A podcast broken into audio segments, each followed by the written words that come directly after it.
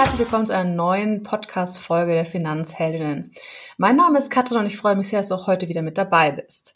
Ja, wenn du so in die News guckst, siehst du in der Börse wirklich fast täglich neue Schreckensmeldungen. Es geht auf und ab und genau darum geht es heute. Und ich spreche wieder mit unserem Marktexperten Andreas Lipko von der Comdirect. Und wir hoffen, dass wir alle deine Fragen auch beantworten können. Und damit wünsche ich dir viel Spaß beim Zuhören und hallo Andreas. Hallo Katrin. Ich habe es gerade schon gesagt, also wenn man wirklich in sein eigenes Depot guckt oder auch einfach nur in die Nachrichten, es ist ja wirklich ein Auf und Ab. Ist das jetzt schon eine Krise oder ein Börsencrash oder ist es noch normal?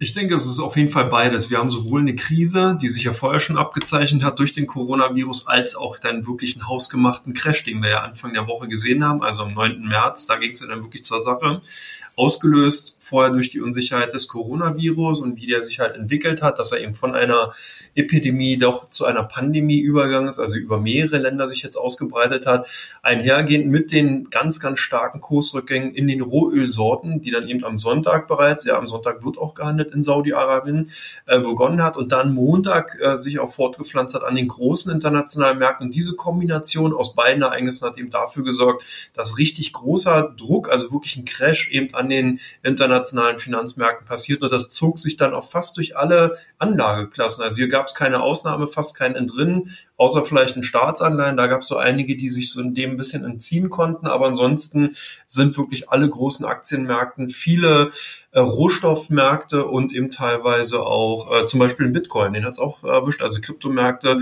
äh, erwischt worden und relativ hart korrigiert, ja. Im Prinzip also alles, was man irgendwie an Geldanlage so kennt, an Kryptowährungen, an sonstigen Wertpapieren etc., immer alles schön runtergeflogen von den, von den Kursen her.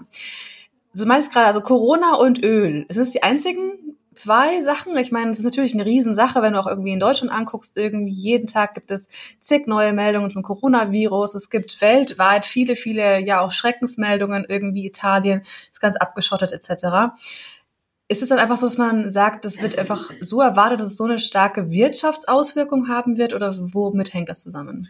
Genau, der Coronavirus an sich ist natürlich eine menschliche Tragödie, wenn man davon angesteckt ist und halt auch zu den Risikogruppen gehört, dann gibt's ja hier doch sehr, sehr starke äh, Folgen eben auch für die Gesundheit beziehungsweise bis hin zum Tod von Menschen, die halt bestimmte Voraussetzungen erfüllen.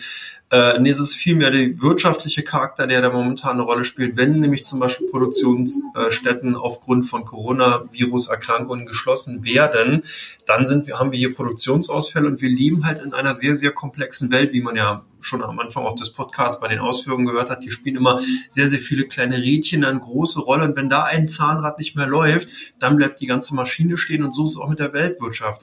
Wir haben, wenn man zum Beispiel ähm, ein Auto kaufen geht momentan und man äh, geht ins Autohaus rein, bestellt den Wagen, dann wird dieser Wagen in dem Augenblick meist erst produziert. Der steht also nicht unbedingt schon fertig da, so wie früher, wenn man vor 30 Jahren oder 20 Jahren ins Autohaus gegangen ist, hat sich ein Auto ausgesucht, dann hat der Verkäufer gesagt, so, wir haben nur noch Rot, Blau, Grün da, suchen sich den Wagen aus und können sie gleich mitnehmen.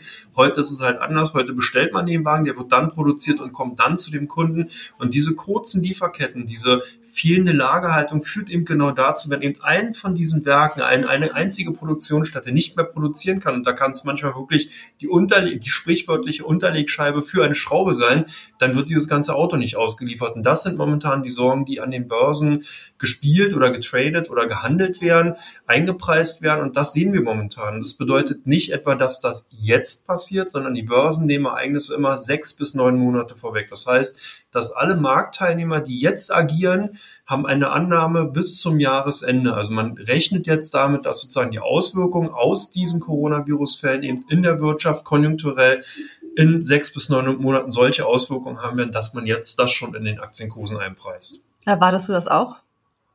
Also ich sehe schon, äh, dass wir ein Problem haben dahingehend, weil man eben nicht einschätzen kann, wie lange diese Ausfälle sind. Kurze Produktionsausfälle sind in, der heutigen Zeit nicht so problematisch. Wenn jetzt ein Werk zum Beispiel drei, vier Wochen stillsteht, ist es für das Unternehmen an sich ein schlechter äh, ähm, Ereignis, was eben stattfindet. Und man hat hier sicherlich dann auch je nachdem, wie das Unternehmen halt finanziell dasteht, auch äh, Auswirkungen zu befürchten. Aber wenn es denn hier, wie jetzt momentan der Fall ist, teilweise sechs, acht oder vielleicht sogar zwölf Wochen, also ein ganzes Quartal eben zum Ausfall kommt, dann passiert halt folgendes, du kannst als Beispiel nehmen, du willst jetzt ein Handy kaufen und hast halt, äh, sagst du, okay, du gehst halt, nehmen wir halt äh, eines der äh, populärsten, ein iPhone und gehst halt zum Laden und kriegst das jetzt momentan nicht, dann hast du diesen Kaufwillen, schiebst du den vielleicht auf drei, vier Wochen auf und kannst dann, hast du immer noch Interesse und gehst halt in den Laden, kaufst ihn drei, vier Wochen später dein Smartphone und bist dann happy. Wenn du es aber nach acht oder zehn Wochen immer noch nicht kaufen kannst, dann geht dieser Kaufwille, der ist dann weg. Und dann hat man eben keine Verschiebung des Konsums, sondern wirklich eine Aufhebung. Und das ist momentan das Problem, dass man das eben nicht einschätzen kann. Und je größer so eine Anschaffung ist, also bei Autos und bei größeren, teuren Geräten, zum Beispiel von Unternehmen, die verschieben dann eben, je länger man diesen, äh, diesen Stocken in den Produktionen hat, desto mehr ist oder desto höher ist die Wahrscheinlichkeit, dass eben wirklich dann eben zu Konsumausfällen kommt und nicht zu einer Verschiebung. Das heißt, man hört vielleicht oftmals Konjunkturdelle. Also viele Analysten und Volkswirte rechnen momentan noch damit, dass wir nur eine Konjunkturdelle sehen. Das heißt, das erste Quartal wird schwach, aber dieser Konsumverzicht oder diese Konsum ist eigentlich eher eine Aufschieben und im zweiten oder im dritten Quartal gehen die Leute dann los und holen sich halt zum Beispiel ihre Smartphones und alles, was sie halt im ersten Quartal nicht geholt haben. Je länger das aber jetzt anhält, desto mehr geht's eben zum Verzicht. Das heißt, die rennen dann nicht im zweiten und dritten Quartal los, sondern kaufen dann eben auch wirklich nicht. Und das führt natürlich dazu, dass Umsätze zurückgehen, dass Gewinne zurückgehen und dass dann eben das auch in der Konjunktur sich ganz klar widerspiegelt. Okay, klar, verstanden. Geht es auch weiter nach unten?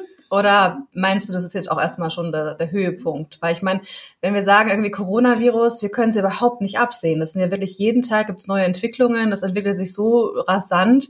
Können wir dann sagen irgendwie, in welche Richtung es schon geht? Oder ist es einfach absolute Spekulation aktuell?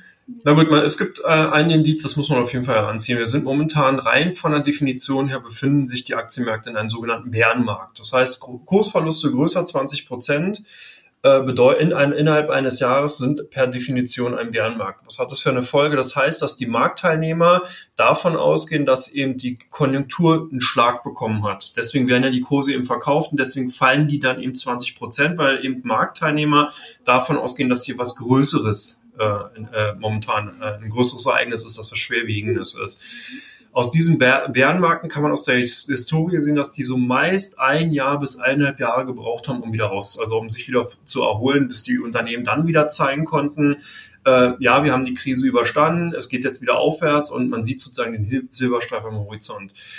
Ähm, und die Situation, die wir momentan haben, ist, wenn man sich eben den Index zum Beispiel in DAX ansieht, wir sind von 13.750 so in dem Dreh jetzt bei 10.500 Punkten. Das heißt, wir haben die 20 Prozent jetzt dann schon durchschritten. Wir befinden uns per Definition in einem Bärmarkt und das ist immer auch so ein Warnsignal, wo viele Investoren sagen, ich bleibe erstmal in der Seitenlinie stehen und guck mir das wirklich erstmal an aufgrund der Definition, wie ich es eben gerade ausgeführt habe. Auf der anderen Seite leben wir natürlich auch in einer Welt, wo man nicht alles so einfach erklären kann, sehr, sehr komplex. Das heißt, es wird Branchen geben, die können sich dem entziehen nimm den Onlinehandel, nimm die Cyber Security, also Sicherheitsunternehmen, die sich halt im Internet halt äh, damit beschäftigen, die werden davon ja praktisch nicht betroffen sein. Das heißt, wenn, wenn jemand in Quarantäne ist und zu Hause sein muss, dann geht er halt nicht mehr in den klassischen Retail oder Handel um die Ecke und kauft dort seine Sachen ein, sondern er bestellt übers Internet. Das heißt, es gibt durchaus Branchen, die davon profitieren können. Da kann man zum Beispiel an eine Zalando denken, an eine Alibaba, Amazon, also alles Unternehmen, die sozusagen Kunden die Möglichkeit gehen, online ihre Waren zu bestellen. Die profitieren profitieren davon. Cybersecurity oder Online-Payment-Abwickler wie eine Wirecard oder eine Aiden sind ähnliche Unternehmen. Die sorgen ja eben als Dienstleister dafür, dass eben Transaktionen übers Internet sicher abgewickelt werden können. Das heißt, die sind davon ja auch nicht direkt betroffen. Und so kann man diese ganze Kette, gerade wenn man sich für Wirtschaft, wenn man sich für Aktien eben interessiert, kann man selber seine seine Perlen dann finden, die momentan in Sippenhaft genommen werden, weil ein großer institutioneller Investor, der guckt nicht unbedingt auf die einzelnen Branchen, sondern er muss halt teilweise reagieren. Der bildet zum Beispiel den DAX-Index ab, Geht der DAX runter, verkauft er eben alle Aktien, die in dem DAX drin sind. Da sind zum Beispiel, können wir, kann man eben auch ganz exemplarisch ran, eine RWE und eine E.ON mit drin. RWE und E.ON haben aber mit dem Coronavirus an sich direkt nichts zu tun. Energie wird benötigt, immer mehr. Die Leute bleiben halt auch zum Beispiel zu Hause, gucken Fernsehen, Netflix und was weiß ich auch immer. Und äh, use, benutzen ja dann sozusagen die Energie. Und davon müssten ja dann eigentlich eben Versorger auch wieder überproportional profitieren. Man merkt also schon, dass man eigentlich nicht direkt sagen kann, alle Aktien sind jetzt jetzt äh, nicht mehr kaufenswert oder man sollte alle Aktien kaufen, sondern muss hier sehr, sehr stark differenzieren. Branchen wie zum Beispiel Tourismus, Fluggesellschaften und Automobilfirmen oder eben auch Apple, also als Smartphone-Hersteller, die werden es erstmal schwierig haben, weil die halt nicht, sage ich mal, so klassische Produkte des täglichen Überlebens äh, herstellen oder eben Dienstleistungen anbieten, auf die man äh, nicht verzichten kann da muss man wirklich vielleicht erstmal sehen, wie groß sind die Auswirkungen. Oder heute hatten wir Zahlen von Adidas, da hat man das auch schon gesehen, wo man, äh, dass, dass eben Tierkonsumverzicht eben stattfindet. Aber es gibt eben viele Branchen, da kann man eben nicht verzichten. Die braucht man. Und das ist zum Beispiel Energie. Das heißt, äh, im Prinzip ist es natürlich eine super spannende Situation. Also für mich ja selber auch. Ich habe es ja schon ein paar Mal erzählt im Podcast. Ich bin so seit dreieinhalb Jahren investiert. Ähm, das heißt, ich habe noch keinen großen Crash mitgemacht. 2008, äh, große Finanzkrise, war ich äh, bei weitem noch nicht irgendwie an der Börse. So, daher ähm, für mich natürlich super spannend. Ich gucke jeden Tag mehrfach in mein Depot und äh, finde es sehr spannend, wie es hoch und runter und hoch und runter und vor allem runter geht aktuell. Das heißt aber, du sagst, wenn ich jetzt ähm, als auch vor allem langfristige Anlegerin sehe, kann ich mir aktuell überlegen, wenn mich denn Einzelinvestments interessieren, sozusagen in die Branchen, wo du meinst, dass das vielleicht nicht so diese langfristigen Auswirkungen hat, eher zu investieren. Und bei anderen dann werde ich auch zu verkaufen. Oder soll man auch sagen, irgendwie jemand, der jetzt halt vielleicht äh, direkt betroffen ist, trotzdem halten? Also bevor man Aktien kauft, sollte man sowieso immer erstmal das Risiko begrenzen. Das ist ganz, ganz wichtig. Also gerade wenn man in Einzelaktien unterwegs ist, niemand weiß, wie sich ein Unternehmen wirklich darstellt. Wir können, man kann ein Unternehmen, was im Vorjahr wirklich sehr, sehr gut sich positioniert hat, wo man ihnen dachte, die haben ein ganz, ganz tolles Produkt, die können von einem Tag auf den anderen überrannt werden und äh, sind dann einfach nicht mehr gefragt. Das heißt, wenn man zum Beispiel sich jetzt für ein Aktieninvestment in Amerika oder in Deutschland entscheidet, dann sollte man vorher sich selber sagen, ich bin bereit, die und die Summe zu verlieren und wenn dieses Limit erreicht ist, dann gehe ich aus diesem Engagement raus, weil er entsprechend meine Erwartungshaltung nicht eingetroffen hat oder nicht, äh, nicht eintraf. Interessant ist aber generell, ich würde jetzt ähm, auf jeden Fall immer einen kühlen Kopf behalten. Das ist ganz, ganz wichtig, weil solche Situationen, wie wir sie momentan haben, bieten halt auch Chancen. Ich habe es gerade am Anfang schon mal gesagt, institutionelle Investoren neigen halt da so ein bisschen auf, wie so Lemminge hinterherzulaufen. Das kann man sich vielleicht so nicht vorstellen, aber natürlich ist da ein unheimlicher Performance-Druck. Also das heißt, die Fondsmanager und die Geldverwalter schauen natürlich, wie sich der Gesamtmarkt entwickelt und wenn ihr Depot jeweils schlechter ist als der Gesamtmarkt, dann wird natürlich der Kunde fragen, was machst du da eigentlich? Äh, dann kann ich ja mein Geld auch selber verwalten. Das heißt, die haben ein unheimliches, einen unheimlichen Drang zu agieren. Das haben Privatanleger nicht und das ist wirklich ein unschätzbarer Vorteil. Man kann an der Seitenlinie erstmal stehen bleiben, man kann sich Unternehmen angucken, man kann sie analysieren, man kann sich damit beschäftigen und das ist auch immer wieder mein Credo, was ich wirklich sage, wenn man an Aktienmärkten investiert und unterwegs ist, muss man eben wirklich wissen, was macht das Unternehmen. Es macht gar keinen Sinn, in irgendeine fancy Aktie zu investieren, man versteht überhaupt nicht, was die tun und macht tolle Gewinne, weil dann weiß man ja gar nicht warum, sondern dann würde ich auf ein grundsolides grundsolides Unternehmen investiere oder in ein grundsolides Unternehmen investieren, wo ich eben verstehe, was da passiert. Ich kann einschätzen, warum die Unternehmen eben Gewinne machen und bin dann sozusagen auch mit meiner Entscheidung, die ich getroffen habe, zufrieden und kann das auch nachvollziehen, was dann passiert. Und das ist, denke ich mal, wirklich sehr, sehr wichtig. Deswegen bin ich auch ein Stück weit froh, dass wir jetzt solche Krisensituationen haben und alle Hörerinnen, die sich das jetzt anhören, sollten äh, das auch als diese sehen, weil es eben auch eine Chance ist. Man lernt jetzt und das ist halt ein Ereignis, das kann man mit keinem Geld, mit keinem Lehrgang, mit keinen, keinen Büchern nachvollziehen, sondern das kann man eben nur live miterleben und deswegen, so wie du es auch äh, gerade gesagt hast, wenn man eben jetzt gerade mittendrin ist, man macht das Depot auf und sieht, oh je, ich habe schon wieder was verloren, dann ist das Lehrgeld und dieses Lehrgeld muss man eben auch ein Stück weit äh, äh, dann eben hinnehmen und äh, damit umgehen lernen. Und äh, das ist halt unbezahlbar ein Stück weit. Also eigentlich ist es eine sehr interessante Börsenphase mit vielen, vielen Chancen und eben auch sehr viel Lehrmaterial. Und ich habe natürlich noch nichts verloren. Ich habe nämlich noch nicht verkauft. Also ja. das ist ja auch immer so eine Sache irgendwie. Wenn es grün ist, schön im Plus, habe ich auch noch keinen Gewinn gemacht, wenn ich nicht verkauft habe. Also das ist immer, wenn ich die Überlegung, noch was du gerade sagst, die Strategie muss halt einfach mal am Anfang stehen. So, wenn man die nicht ja. hat, dann kann man einfach schwierig jetzt irgendwie agieren. Und wenn man einfach nur sagt, ah, ich habe da aber einen Tipp gehört und der oder die hat gesagt, das ist meistens nicht unbedingt die beste Variante, da sich danach zu richten für sein eigenes Depot. Jetzt haben wir die ganze Zeit über Aktien, also einzelne Aktien gesprochen. Wie ist es mit einem ETF-Sparplan? Wir haben schon ein paar Mal die Frage bekommen, wie ist es denn? Soll ich jetzt meinen ETF-Sparplan weiterlaufen lassen oder aussetzen oder die Sparrate erhöhen oder was mache ich denn jetzt? Ja, nee, tolle Frage, auch sehr, sehr wichtig. Ähm, da spielt ganz klar der Anlagehorizont die Rolle. Wenn ich jetzt zum Beispiel jemand bin, der Mitte 20 ist, Anfang 30, will auf Rente sparen, also ich habe einen Anlagehorizont von 25 bis 30 Jahren, dann kann man wirklich, auch wenn es salopp formuliert ist, sagen, Augen zu und durch.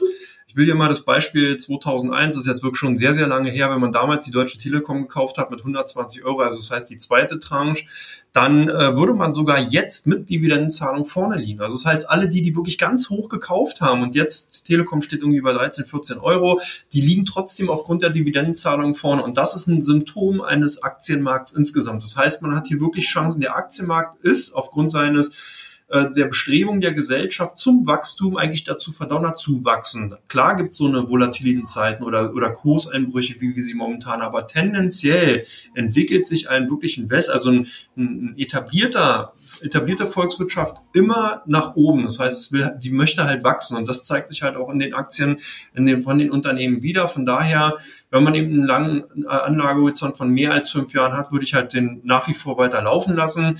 Das gehört einfach dazu. Wie gesagt, haben wir gerade auch in der anderen Frage beantwortet, das ist eben auch ein Stück weit Lehrgeld und man guckt eben dann auch und fiebert auch mit und hat vielleicht sogar ein Interesse, sich zu beschäftigen, was macht mein ETF, was für oh, Unternehmen ja. sind da drin und so weiter und so fort. Man versteht auch Zusammensetzungen, wie ETFs zusammengestellt sind. Also das ist schon sehr, sehr interessant eigentlich. Ähm, wenn man jetzt einen Anlagehorizont unter fünf Jahren hat, dann sollte man wirklich sehen, wofür brauche ich das Geld? Also wenn ich jetzt zum Beispiel 60, Mitte 60 bin und ich will in fünf Jahren auf Rente gehen, dann muss man ganz anders kalkulieren. Dann sollte man wirklich auch überlegen, ob man dann nicht diesen Sparplan aussetzt, weil die Möglichkeiten, dass es noch zu weiteren Kursrückgängen kommt, die kann keiner ausschließen. Das kann durchaus passieren, dass wir nochmal 10 Prozent oder 15, vielleicht sogar 20 Prozent verlieren. Und dann tut's natürlich weh, weil es dann auch mehr Zeit braucht, um diese Verluste wieder aufzuholen. Das heißt, ich müsste dann aus der Situation, aus meiner persönlichen Situation heraus wirklich die Reißleine ziehen und sagen, ich brauche das Geld, ich gehe ja dann in den Ruhestand und kann hier nicht mehr, also ich sage jetzt mal salopp, zocken. Ander und äh, wovon ich generell abraten würde, ist, ich würde die Sparraten nicht erhöhen, äh, weil ähm, das sozusagen ein asymmetrisches Risiko bedeutet. Das heißt, wenn ich jetzt zum Beispiel fünf Jahre jeden Monat 100 Euro oder 50 Euro in einen Sparplan investiert habe, ich fange an in solchen Zeiten, die ja risikobehaftet sind, die Sparrate zu verdoppeln oder vielleicht zu verdreifachen, dann hole ich mir ja in diesem Augenblick ein höheres Risiko rein, und zwar das drei- oder zweifache. Also ich habe, wenn ich vorher 50 Euro angespart habe und jetzt 150, dann habe ich ja die ganzen Risiken, die ich vorher eingegangen bin, untergewichtet und Gewichte in solchen Phasen, wo ich eigentlich Risiko rausnehmen müsste, über. Das heißt, wenn es jetzt nochmal runtergeht, lege ich mehr Geld nach und verliere ja auch mehr Geld. Und das ist halt ein Problem. Deswegen, wenn man wirklich sagt, okay, ich möchte die Phase nutzen, um zum Beispiel mehr Geld in Aktienmärkten, ist ganz wichtig zu investieren, dann vielleicht sagen, hey, ich bespare gerade einen DAX in ETF, dann nehme ich mir zum Beispiel einen Eurostocks oder ich nehme mir einen MSCI World oder einen China ETF oder halt Nordamerika und, und streue mein Risiko. Also das heißt, ich nehme das Geld nicht in dieses eine Risiko, was ich sowieso schon habe, sondern ich baue mir ein zweites, also ein diversifiziertes, ein größer, ein breiter aufgestelltes Aktiendepot auf und dann bin ich halt auch dabei, dass ich sage, das macht Sinn, weil ich insgesamt das Risiko aus dieser einen Region rausnehme, Geld in diese Situation halt mit mehr investiere und davon partizipiere, dass zum Beispiel vielleicht Europa sich in den nächsten drei Jahren erstmal nicht erholt, China aber oder, oder ein anderer Staat erholt und dann kann ich eben davon profitieren und habe aber nicht mehr das Risiko nur auf einen, einer Volkswirtschaft. Und was ist, wenn ich jetzt halt nur einen MSCI World zum Beispiel bespare und sowieso schon die ganze Welt mit drin habe?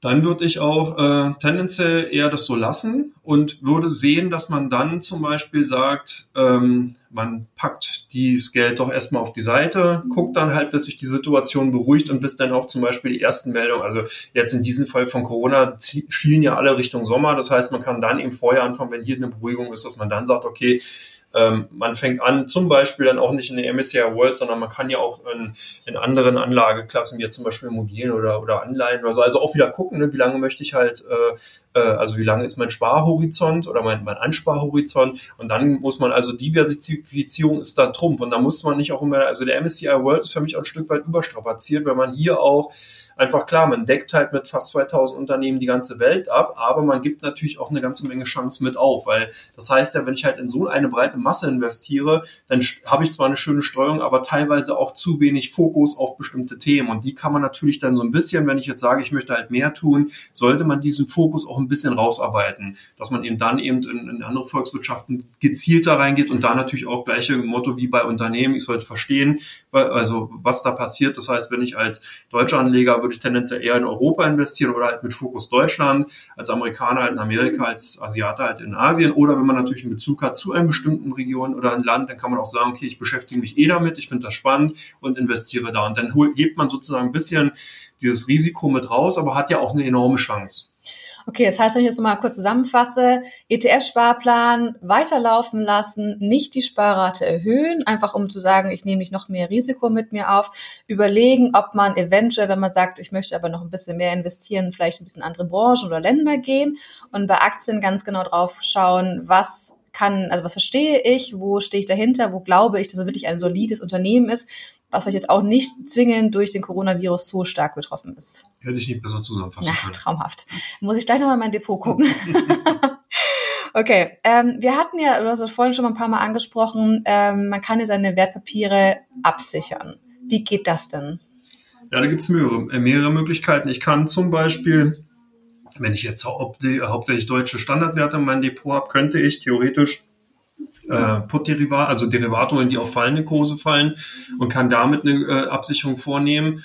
Äh, das hat aber schon ein Stück weit einen Charakter, wo ich sagen würde, dass man sich damit schon auskennen sollte. Also man sollte schon verstehen, wie Derivate funktionieren wenn man eben die ganz klassische Absicherung von ähm, Anlagen vornehmen will, dann über Stop-Loss. Also man investiert zum Beispiel 1000 Euro in ein Unternehmen, dann bin ich, sage ich mir selbst, okay, ich möchte nicht mehr als 100 Euro verlieren. Das heißt, ich würde dann diese 100 Euro entsprechend halt meiner Aktienposition anpassen, äh, also anpassen. Das heißt, nehmen wir an, wir kaufen jetzt 10 Aktien a 100 Euro.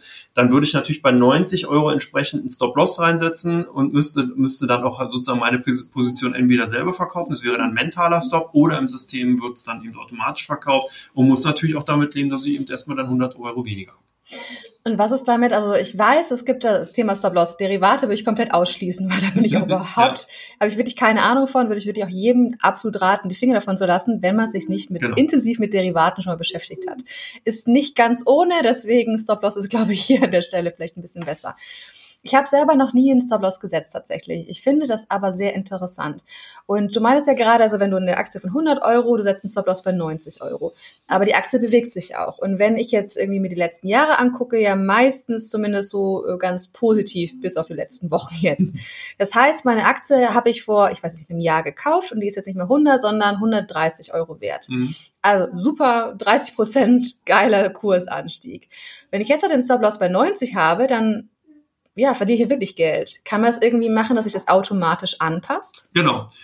Da gibt's auch zwei, also gibt's auch eine Möglichkeit, dass man dann auch wieder, wenn man mental dazu in der Lage ist und auch wirklich seinem Plan folgt, dann würde man zum Beispiel, wenn ich jetzt dein Beispiel nehme, ich habe mir eine Aktie mit 100 Euro gekauft, die steht bei 130, ich möchte ja trotzdem nur diese 100 Euro insgesamt verlieren, also auch auf meinem Gewinn, dann müsste ich mir sagen, ich gehe, ziehe den sozusagen immer mental mit. Das heißt, die Aktie steigt von 100 auf 110, dann würde ich den Stop-Loss bei 100 setzen. Die Aktie steigt weiter von 110 auf 120, dann würde ich den Stop-Loss bei 110 setzen. Und so zieht man dann den Stop-Loss mental immer nach oben. Bei 130 würde das bedeuten, ich würde dann bei 120 die Position verkaufen. Das, Aber das heißt, ich muss es ja immer wirklich sehr intensiv verfolgen. Geht naja, das auch automatisch? ja, das geht auch automatisch. Man kann es auch im System einstellen. Das ist ein sogenannter Trailing Stop, nennt er sich. Ähm, das ist je nachdem, bei welcher Bank man ist. Also sie kommen direkt Mietezeit an. Äh, bei anderen Banken bin ich mir nicht ganz sicher, weil es doch ein bisschen auch ein technischer Aufwand ist, der im Hintergrund bei manchen Banken vorgehalten werden muss. Und alle wollen es nicht unbedingt machen, aber wir haben das. Und äh, da gibt es die Möglichkeit, dass man diesen Trading Stop eingibt. Den kann man absolut, also man kann sagen, ich möchte nicht mehr als 100 Euro auf diese Position oder eben auch prozentual, also mit einem relativen Bezug eingeben. Äh, das ist halt eine sehr, sehr gute Möglichkeit, um dann eben auch so ruhig schlafen zu können. Das ist richtig. Aber ansonsten ist halt auch so, dass man sich manchmal so ein Stück weit in, oder dass man sich halt einfach ärgert und sagt, äh, ja, ich habe den halt zu kurz, also zu, zu eng gesetzt und äh, bin dann eben ausgestoppt worden. Oder nur fünf Euro drunter. Zum Beispiel. Und deswegen ist manchmal so ein mentaler Stop auch gar nicht schlecht, wenn man dann eben am Tagesende reingucken kann, zum Beispiel und sagt, okay, äh, jetzt ist, jetzt will ich die verkaufen. Ich fühle mich mit der Position auch nicht mehr wohl und man verkauft die dann sozusagen am nächsten Tag. Das ist halt auch eine Möglichkeit. Also das gibt mhm. so ein bisschen, man kann mit beiden Varianten äh, äh, experimentieren, aber man muss sich halt, das Wichtige ist ja wie immer bei eigentlich allem, was man im Leben tut, man muss sich halt wirklich wohlfühlen. Wenn man das nicht tut, dann sollte man es lassen. Gibt es denn so eine Grundregel? Du hast gerade schon gesagt, äh, zu eng gesetzt äh, etc. Also man kann sagen ja auch ähm, ja, wie heißt es so schön, ausgestoppt werden. Also einfach, das wird halt ausgelöst, dieser Stop-Loss, ähm, wobei es sozusagen nur eine ganz kurze Delle mal gab. Gibt es irgendwie so eine Grundregel, wo man sagt, äh, so viel Prozent von Preis X sollte ein Stop-Loss betragen? Also wenn man es ganz einfach runterbrechen will, kann man davon ausgehen, dass ja normale Aktienmarkt also eine normale Aktienmarktentwicklung aufs Jahr gesehen liegt ungefähr bei sieben bis acht Prozent. Also das ist so im Schnitt die Erwartung, die ich haben kann, wenn ich ein Aktieninvestment oder in einem Aktienmarkt investiere, dann im Schnitt äh, erzielen kann. Ähm, wenn ich jetzt davon ausgehe, dann kann ich natürlich sagen, das ist meine Erwartung. Also ich gehe in einen deutschen Standardwert, habe eben diese, diese Gewinnerwartung. Dann müsste ich natürlich meinen mein Verlust weniger halten als diese sieben bis acht Prozent, weil sonst macht's, macht für mich die Aktienanlage keinen Sinn. Das heißt, ich könnte dann sagen, ich möchte zum Beispiel nicht mehr als fünf Prozent verlieren von dem, was ich da investiere. Jetzt muss man sehen, es zieht sich natürlich auf den Gesamtmarkt. Also da ist mhm. auch immer so ein bisschen jede einzelne Aktie selber zu betrachten. Natürlich entwickelt sich eine Wirecard anders als eine Volkswagen oder eine RWE. Das sind einfach aufgrund des des Geschäftsmodells, was dahinter steht. Aber es ist ja nur exemplarisch. Das heißt, wenn ich jetzt also eine Aktie habe, die hat eine Gewinnerwartung von sieben bis acht Prozent, dann sollte man maximal fünf Prozent wirklich riskieren, weil sonst macht das insgesamt keinen Sinn. Also mhm. äh, das, damit ergibt sich dann auch schon, wie viel setze ich eigentlich ein, ähm, wie hoch müsste ich meinen Stop-Loss setzen und, und das ist eigentlich so eine, so eine Art oder eine gute Möglichkeit, um, um rückzurechnen, wo mein Stop-Loss liegen sollte. Wenn ich jetzt natürlich, um aufs Beispiel zurückzukommen, in eine Wirecard investiere, dann muss ich wesentlich mehr Risiko kaufen. Das ergibt sich schon dadurch, weil die Schwankungsfreudigkeit der Aktie wesentlich breiter war als jetzt beim DAX. Momentan durften sie ungefähr gleich sein, aber ich habe halt auch Schwankungsbreiten von 10, 15 oder 20 Prozent und das muss mir klar sein. Das heißt, ich habe zwei Möglichkeiten als Anleger. Nummer eins, ich investiere einfach weniger. Das heißt, ich nehme halt nicht 1000 Euro in eine Wirecard, sondern vielleicht nur 200, kann dann aber auch mehr riskieren. Ne, ich kann dann halt sagen, dann bin ich halt auch mal bereit, 50 Euro als Risiko auf diese 200, was jetzt viel anhört, natürlich, sind ja fast 25 Prozent, aber aufs Gesamtrisiko, wenn ich jetzt von 1000 Euro ausgehe, sind diese 50 Euro wieder wenig. Und so ist die Sichtweise, so kann ich selber steuern, wie groß soll meine Aktienposition sein. Das ist jetzt so ein Stück weit schon Money Management, nennt sich das, aber das ist eben auch essentiell. Also das heißt dann, wenn man schon sagt, okay, ich will investieren, gucke ich mir an, wie schwankungsfreudig ist die Aktie? Wie viel müsste ich da riskieren? Und dann kann, baut sich damit schon automatisch meine Aktienposition auf, die ich dann eben eingehe, beziehungsweise dann die Position zum Beispiel im ETF, was ich eben kaufen würde, dann also das Produkt an sich und äh, kann dann da zurückrechnen und sagen, das ist mein Risiko, was ich bereit bin einzugehen. Und daraus ergibt sich dann auch ein, ein Rückschluss der Stop-Loss. Das heißt, hier wieder Strategie ja. ganz zu Anfang. Ja. Ohne die geht einfach nichts an der Börse. okay. Schläfst auch wesentlich ruhiger. Ja, das ist richtig. Also ich muss das gestehen, ähm, ich habe mich auch lange irgendwie beschäftigt mit welchen ETFs, welche Aktien, was ist so das Richtige für mich und habe da einige Runden gedreht, ja. irgendwie, auch mental vor allem.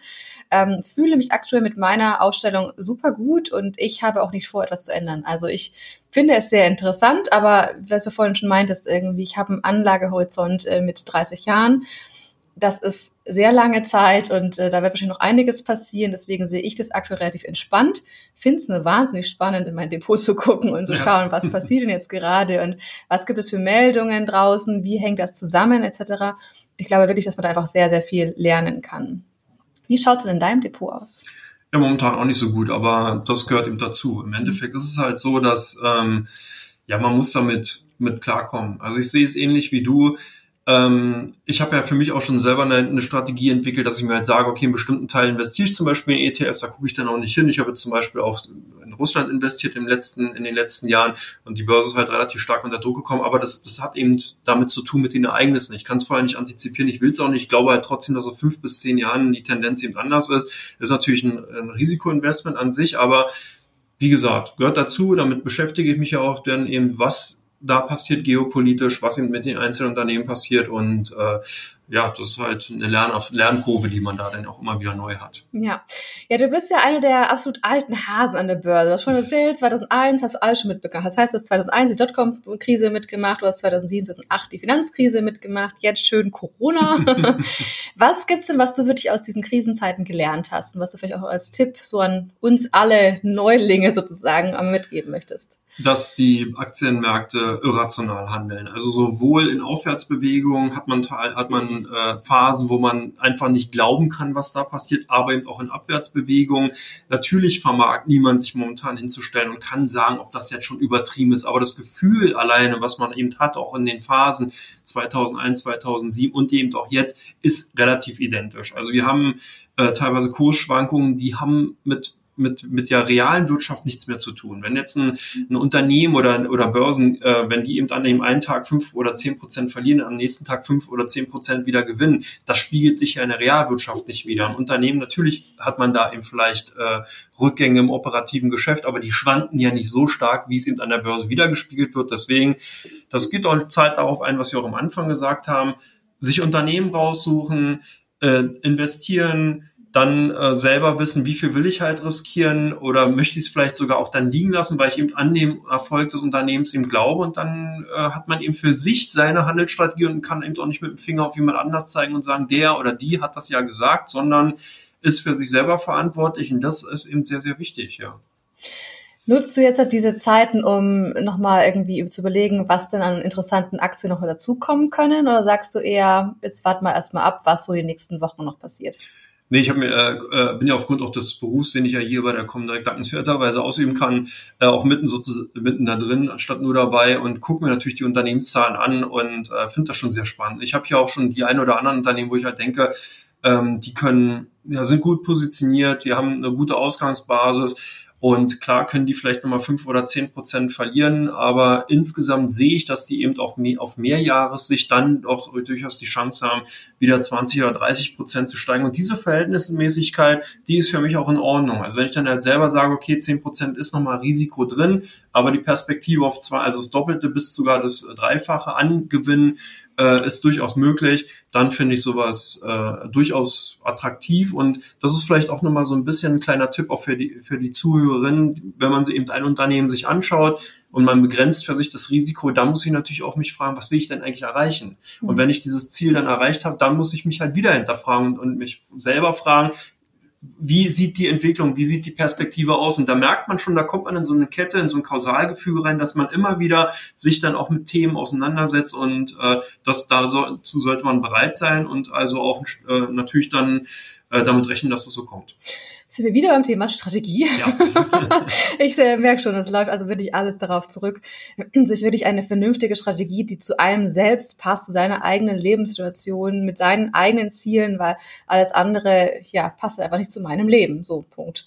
Genau. Also im Prinzip ist es ja wirklich so und ähm, Ihr habt auch den Finanzplaner. Das ist ja im, im, im Endeffekt ist es ja eine Art Strategie, die. Ja, na klar, auf jeden Fall. Ja. Also sagen wir auch immer irgendwie, es ist ja auch wirklich total sinnvoll, sich erst Gedanken zu machen, was möchte ich denn erreichen irgendwie und das hilft ja auch so ein bisschen dabei, auch den kühlen Kopf zu behalten. Also genau. sagen, ich habe eine Strategie, ich stehe dahinter, ich glaube an diese Strategie, ich muss jetzt weder in Panik verfallen, wenn es mal nach unten geht, noch muss ich irgendwie jetzt total in den gierigen Rausch kommen, so nach dem Motto, wenn es halt auch mal Zeiten gibt, wo es nur nach oben geht und man ja. sagt, oh, weiter, weiter, weiter und sich dann doch absolut von seiner Strategie entfernt. Ich glaube, es gilt in beiden Situationen, sowohl bei Kurs runter als auch Kurs rauf. Ja. Sehr schön. Dann habe ich auf jeden Fall einiges gelernt. Äh, Nochmal, ich bin wirklich sehr gespannt, wie es so die nächsten Wochen und Monate weitergeht und hoffe, dass sich auch die ganze Thema Corona-Krise, Coronavirus-Ausbreitung ähm, einigermaßen in Grenzen hält bei uns allen.